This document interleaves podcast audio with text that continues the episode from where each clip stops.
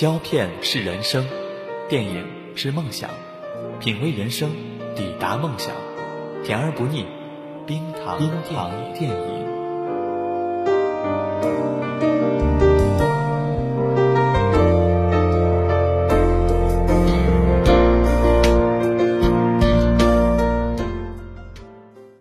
影院有风险，观影需谨慎。听冰糖电影，有效躲避烂片。大家好，我是冰糖。大家好，我是武书一。嗯，今天我们要聊的电影呢是徐克的新版的《智取威虎山》。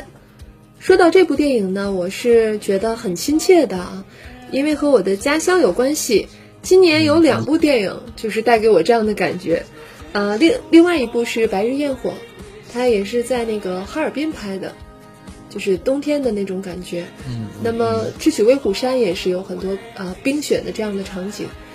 就是虽然那个智取威虎山的那个地方我并没有去过，就是这个历史上真的发生这个故事的地方，我也没有去过，它是在海林县下面的，又可能是就是没有什么人居住的那样的地方，现在是，嗯，但是就是很熟悉。有这种亲切感，因为嗯，比如说，就是因为那个地方的比较比较陡峭或怎么样，所以会导致比较易守难攻。现在也还是改变不了这个地形，所以还是没有人住。是应该这个。实际上没有，我记得好像那个中央十有一次，他有一个纪录片，就是去寻找当初这个故事发生的地方，似乎并不是那样吧，就绝对没有电影里那么夸张了。嗯。但肯定是，我就至少那个故事里面讲，他们上山下山一趟也不是特别容易。这个包括要滑雪，这些应该是真实的。呃，那么这个电影看完以后，武淑一整体的观感是怎么样？我可能是因为之前还是比较期待的，加上他在点映的时候评论是非常的好，也可能有点小期待，所以看完反而却有点小失望。嗯，总体来说，我觉得也只能叫。叫及格吧，做娱乐片。就是他和一步之遥，我觉得挺逗的。当时点映的时候吧，就是正好相反，那一步之遥是骂声一片，然后智取威虎山的评论都是特别好的。然后当我去看一步之遥的时候，我看完了觉得并不是那么难看。那时候我就对大家，就网络上大家对智取威虎山的评论产生了怀疑。我想这个好评特别多的，会不会是实际上特别不好看？呃，这个也可能是啊，比如说是这个题材确实还是起到了一些，呃，它跟徐克的不兼容。就是当然我们自己朋友之间聊也会说，觉得是导演尽力了，啊，但很可能是这样一个，呃，比如说又是有历史原型的，然后又有一个很深入人心的一个小说也好，样板戏或样板戏电影也好，然后给大家很多既定的认识，导致他不能像他以前的那些，因为我们知道徐克导演是一个很喜欢玩的人。他会放很多很多小趣味进去，这一次呢就没有那么徐克，就会导致呢，他来做这些东西，我觉得在很多地方是明明可以，呃，做的很漂亮的，但可能做的太常规了。那么一场两场，比如说，就是他们那些，呃，比如说，呃，二零三整个部队，这些人在他们下面准备的时候和和那个土匪之间的互相准备，这些戏当中，我觉得。呃，是不是比如说要刻意的强调土匪有多么恶，然后要强调这个老百姓多么惨？但是我们事实上我们也没有看到太多这样的事实的细节的戏，只是在表现那个环境很艰苦，对吧？战士们是在非常差的环境下，在人又很少，在执行一个很危险的任务，就是感觉还是比较概念化的，并没有实际上去演是怎么苦怎么惨。然后包括土匪呢，又因为商业片效果，他其实还是在把土匪卡通化，和比如说愚蠢化，或者是包括老八那样一个角色，他可爱化。那么在这点上，对吧？在这点上，我觉得他自然会对整个片子形成一种，我觉得是怎么说，就是他的力量本身的冲突会削弱的。大家都是有点看热闹的心情。嗯，但是出于这个题材呢，嗯，你说那个具体的那种，比如说怎么惨啊什么的，没有这种具体的去展现，对对对，可能是还是考虑到贺岁档的特点吧。对，但是事实上这个片子本身的那种，比如说严重性，比如说那个，就算我们知道哈好人一定会胜利，但比如说杨子荣上了山，嗯如果他失败了会怎么样？如果这个小分队他们打不过土匪，他们会怎么样？那种让人感觉隐约担心的那种东西呢，我觉得不够多呃电影并没有去暗示什么，就会有真有一种看热闹的感觉。然后看热闹的时好候，像太容易了是吧？嗯，就很日常，就是太日常一点儿。呃，这一点我觉得倒不是说说到这一点，呃我就想起来，是其实风格问题。呃，就是他上山以后，就是自己孤军深入，这个在敌人内部当中，我觉得有两场戏是比较重要。第一场是就是献图，见然后对见座山雕，然后第二场应该是和那个栾平对峙的时候，栾平对峙，那个应该是非常也是应该是非常精彩的。但是我觉得那个地方不如第一场拍的好，还是火候好像差一些，觉得没拍出那种心惊肉跳啊，嗯、有反转呢或者怎么样，觉得有点平。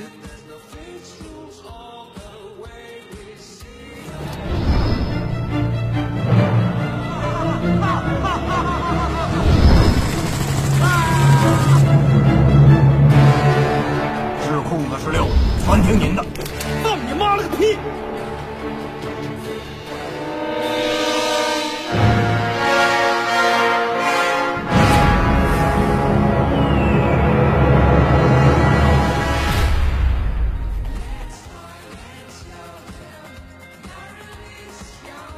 那么我们的小分队是正常人，他是很写实的；威虎山上的戏呢，它相对是比较夸张的、比较怪诞的。这两样东西合在一起，那我们怎么去对比这两两帮人的智商的问题？那么我们正常会觉得说，这帮土匪好像除了很凶恶，好像笨笨的。但是我们的主角呢，打赢他们感觉也不是特别的光，呃，不是特别的不是特别困厉害难。嗯，对对对，这样的东西慢慢累累积起来以后，这个电影给人的感觉就并不是像我们常规会说，你说好莱坞的那些漫威大片，坏人可能也会特别夸张，但好人可能是那个体系是一个世界里面的对抗。这个呢，总你总感觉，比如说座山雕到底对杨子荣是怀疑呢，是不怀疑呢？他到底想干嘛呢？觉得梁家辉那个角色并没有很到位，虽然给他很长时间铺垫，比如前面那么长时间都只有背影啊，然后那个局部的动作呀什么的去渲染他对，但是事实上后来你就会觉得是个纸老虎嘛，实际上也没什么。就是他在山上什么也没干，他除了躲在那个窗户下面听了一会儿，他事实上自己什么也没干。然后还有那个关于梁家辉的化妆，我是觉得有点缺憾吧。他我因为我没有见过老版的，不管是电影版还是样板戏啊，是怎么样？那个座山雕的形象到底是怎么样呢？是故意要接接近那个形象吗？所以才把它画成这样吗？就基本上看不出来是梁家辉嘛。类似于《铁拳》里面那个三岛平八，呃，一个游戏人物。就是你是说，实际上它和原本的那个原版的几个版本没有关系没有关系，那我就觉得有点遗憾，因为它这个造型，包括鼻子啊什么，这个改变对面部的改变特别大，然后很难看到演员的表情了。其实，呃，而且我自己的感觉就是，我不知道是不是技术上的问题，就是一开始出来以后，那个人特别不像梁家辉，就是那个差异很大。是但随着故事的推进，他越来越像梁家辉，就梁家辉本本人的那那个脸，慢慢的、慢慢的、慢慢的就露出来了。所以，呃，确实在座山雕慢慢变回梁家辉的这个过程当中，呃，这个故事啊、所营造那种神秘感，确实也在慢慢的往下降。这个我想也可能是，确实除了结尾那场飞机大战还能够挽回一点点感觉之外，呃，很长时间观众呃其实都是在等，说你们快快点打，你们快点打，快点打。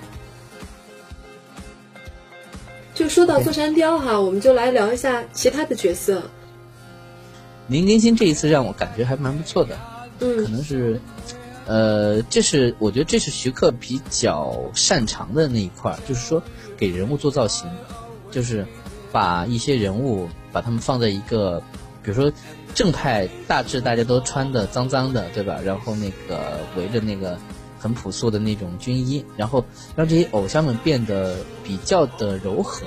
不再是那种耍酷的那种状态。对，我觉得他是就是弄得从特别的、嗯特别的彪。我觉得他确实抹掉了很多演员身上的特质。你比如说像林更新，他那种偶像的特质，还有梁家辉身上的那很多人都没认出种，来，呃，谁？陈晓，哪个就是演角色？高波的陈晓，啊啊扮演这样的。啊！我也没我也没认出来。然后那个就是梁家辉身上那种港味儿，然后就是嗯我觉得这个这个还是挺重要的。其实我们当听说一个，嗯，香港导演来翻拍大陆的红色经典的时候，第一个担忧应该就是说，会不会有那种香港港味儿乱入的那种感觉？其实确实是基本上没有。我觉得可能梁家辉的化妆也和这个有关系。如果他就把那张脸露出来，可能就有点会让大家出戏。这个并不是说他的演技或怎么样，可能就是演员本身他以往演过的那些戏，在大家当中有那样一种印象。嗯，对啊，品牌感，这一点我是觉得是是蛮加分的，特别是对那些年轻的那些偶像演员来说，他们确实展现出一些新的可能。但虽然大部分时间他们穿的差不多，导致他们会认不出来。除非是你本来就对这个演员很熟，你才能认出来他，要不然基本上就是分辨不出来。看完了以后呢，也不会留下特别深的印象。对，然后，呃，当然这也是这个其实是剧情需要。我觉得就是因为这么多人，他更多的时候他需要做的是大家是一个集体，但同时我不满意的就是说，嗯，他们这这个小分队其实在戏剧的层面上确实有点儿就太弱了一点，他们真的在很长时间里面就是在等，在等着打进去。然后，呃，说回到杨子荣这样一个很关键的这样一个角色上呢，我个人觉得就张张涵予扮相是蛮好的。在在那个戏里面本身也 OK，但也是人物的空间做的非常的简单，你也没有看见他有什么特别的，呃，就是在戏剧层面上的一些技巧的东西，他真的就是非常非常朴实的传了两次情报，然后呢，呃，我那天还跟人说说，呃，如果要制造戏剧的冲突的话呢，就必须得有人捣乱，在这个山下呢就是栓子捣乱，那在山上呢是他娘在捣乱。就是给给大家凭空的去创造一些戏剧的冲突，这一点是让人觉得不太好。所以在这个故事里面，呃，其实我们能看到，就是导演他又想保持一些商业的特色，因为你比如说山上有个压寨夫人，对吧？呃，有一个大当家，然后还有一群这种群魔乱舞，有一个女人在里面，确实感觉会好一些。那这个女人又是一个什么样的人呢？呃，OK，我们就开开始给她编一些前史，然后她和杨子荣是什么关系呢？呃，这些想法我觉得都 OK，但是做出来以后，嗯，让人去感觉不好的是，你对这些人物本身没有任何的同情感，至少对我的感觉来说，我对这对母子的这条线本身，呃，真的让我觉得是很出戏的。他们一出来，我觉得，哎呀，这是又是出来捣乱了。呃，至少在这个片子里面，我觉得在角色的配比上，因为确实大家戏份很挤，每个人只能给那么一点。那这个小孩做的，我觉得不是特别的好。那你要是说这个不好的话，那那个，那韩庚那个就更不好了。这个韩庚那个，我觉得这个线本身是，呃，大家都这么说嘛，是为了让飞机存在的理由。然后包括结尾，就是大家一起吃团圆饭这里，就非常，我觉得能看出来徐克他这个对这个这个电影的有一些把握的原则。他就定的很准的，就是贺岁档的，然后呢，就是要喜庆，然后不能死太多的人，最多也只能有配角牺牲，而且在最后呢，就是以这种大团圆，呃，吃年夜饭的这种形式，又让那些牺牲的角色也重新回来了，这样就是对观众的心理是一种安抚吧，就是可以高高兴兴的看完这个电影。就是，所以你看他在这些事情上就没有做很强的冲突。但没有做很强的冲突，会导致这个电影本身的可看性变弱，就是他只能单场去做这些戏，比如说老虎和那个杨子荣那场互动，嗯，那场互动本身拍的还是还不错的，呃，我只是觉得我有点不满足，我觉得还可以再长一点。但是那场戏本身，你在故事的那个层面来说，就打虎上山这一段，嗯，没有什么关系，对吧？它就只是单单独有一场。对，就是你觉得它漂亮，所以你希望它长，但是，嗯，从整体来看，可能也就只能那么长了。它整个故事，它有很长时间，确确实是在大家在准备，就是呃，坏人这边也在准备嘛，就是比如说我要试探杨子荣也好，或者是我要下山也好，好人这边呢确实呃一直在犹豫，呃，我觉得确实在邵建波和杨子荣这两个人身上，其实还有很多戏可以挖掘的。呃，但他很快的把这个这条线做完了，就是在杨子荣去上山的时候，嗯，其实邵建波前面做了很多那种，哎呀，这个人怎么这样，对吧？不太看得起他，或者不太看得上他的那种做派，这个也是本来就是一条很贯穿的线。到杨子荣准备去执行任务的时候，呃，他和首长之间其实算两个人达成了一种和解，或者是一种默契，嗯就是我去做我的事情，然后你你在山下等我的消息，呃，其实也是很危险。要命的在于说，我们都不觉得危险，我们对这个故事本身呢，其实又太太了然了，谁也不会担心杨子荣不。所以他这个故事本身就适合在贺岁档看，因为我们肯定知道是一个大获全胜的结局嘛。嗯，看之前也不担心，看之后也不难过。他在做贺岁上，他没有犯什么错。对，就是这个档期，十二月的贺岁档期，它应该是最标准的一部贺岁影片。超前的一个，嗯，相对比较超前的一个一个画面，用三 D 来做一些东西，但事实上它肯定没有达到它预期的票房，这说明肯定有些东西还是、呃、情况不一样。嗯，就当初其实最早知道徐克要拍这个题材的时候，还蛮惊讶的。对，那个选择这个题材有两个好处吧，一个就是说人尽皆知，它本身有这个题材的知名度，就算个翻拍经典吧，就很多翻拍，只不过这个是一个红色经典。然后还有一个就是说可以发挥，可以发挥它这个三 D 的这种效果，可以去尝试。但是最大的劣势就是这个故事已经基本上大家都知道了，不会有什么太大的悬念，而且看起来而且我自己感觉它这个题材本身可能也被消费的太多了。我说电视剧，嗯，因为之前没前几年就有一部电视剧《林海雪原》是吧？然后今年比如说有部电视剧叫《绝地枪王》，它就是在这个我从画面上看，就看的时候我想到这部电视剧了。虽然我没有仔细看，就是在学学学里面去讲，但那个是打日本人，就是也是在东北。这些东西你如果做不出更新的东西来，就是有一些我们假定说，如果许可的话，有外星人，就是但不是说开玩笑的说，而是说你很认真做出新的类型的混搭，不然的话呢，呃，你确实给观众一种疲惫感，不管你做的有多大，呃类型本身是会让他们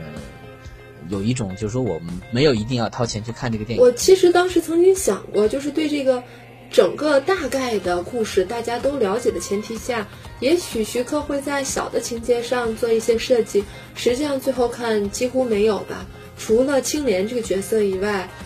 呃，我就觉得是否是嗯他就是做了一些有很多限制，还是小事，可能是不就是比如说狗啊，把人当狗啊，比如说那个老八的一些话。啊，嗯，但是这个都只是一些花絮性的东西不是故事主干。不过这里我要说，徐克这个导演他其实从来一直都不是特别在乎故事的人，故事对他来说是个容量的容纳他自己去阐释的一个一个东西，所以你能看到说，在徐克最爆发那个年代里面，呃，他拍的好的电影基本上都是翻拍，就是有一个故事在那儿，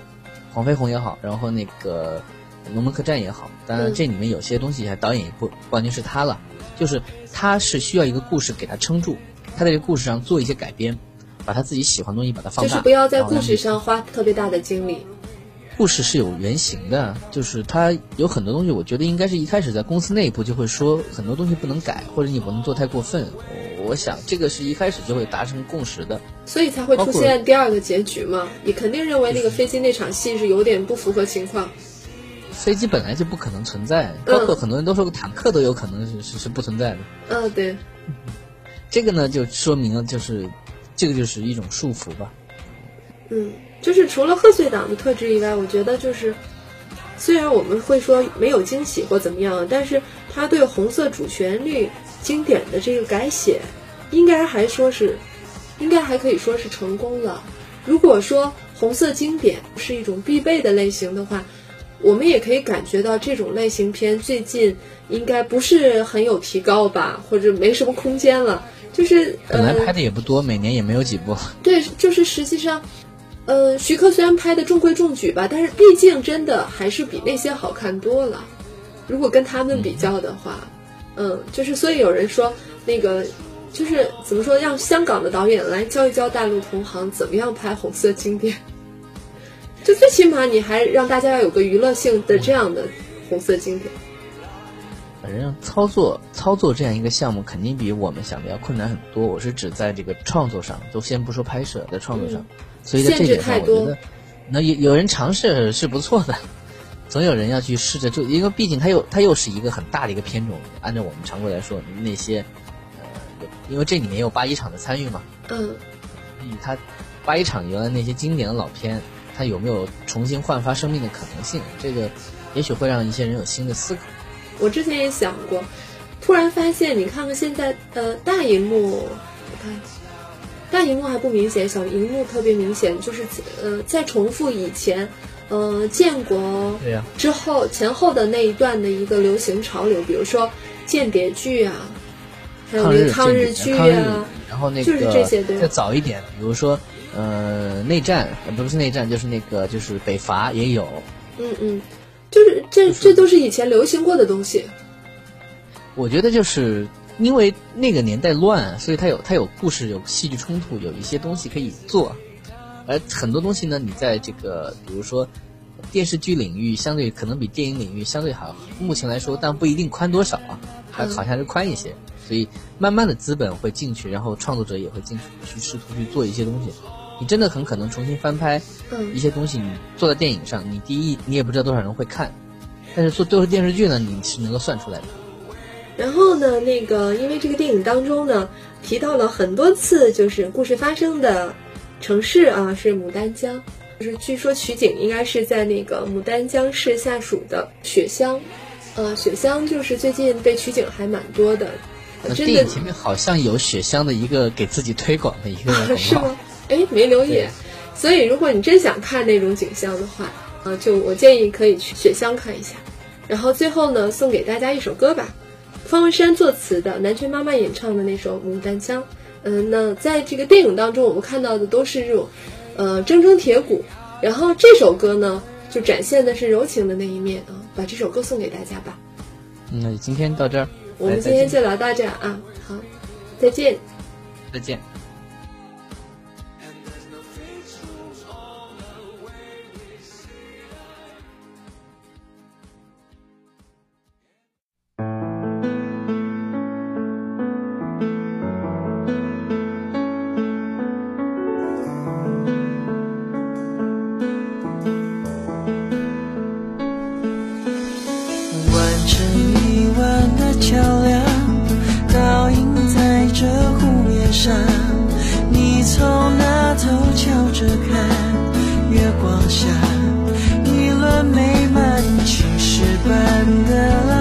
伤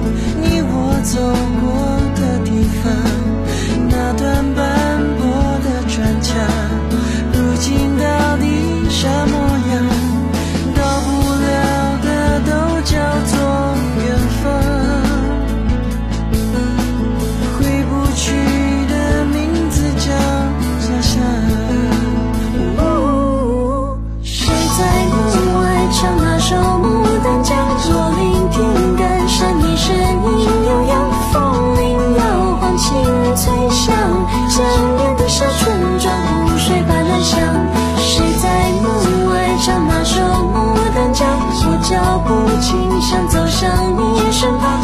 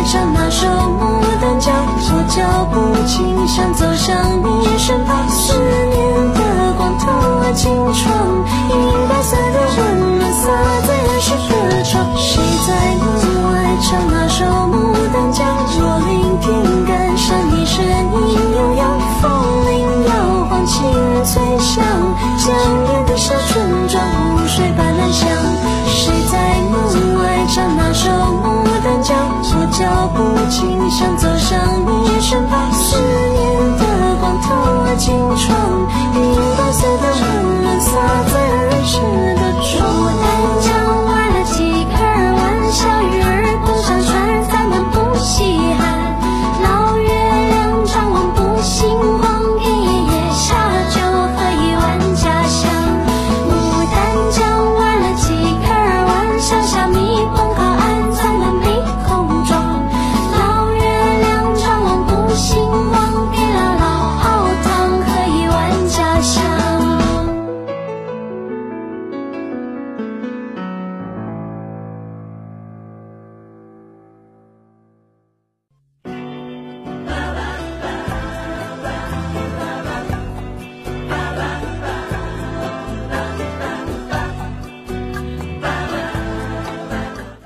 如果你喜欢冰糖的节目，欢迎关注冰糖电影的微信公众账号。关注后，你会收到一份起床铃，是史上最甜美、最温柔的冰糖版起床铃哦。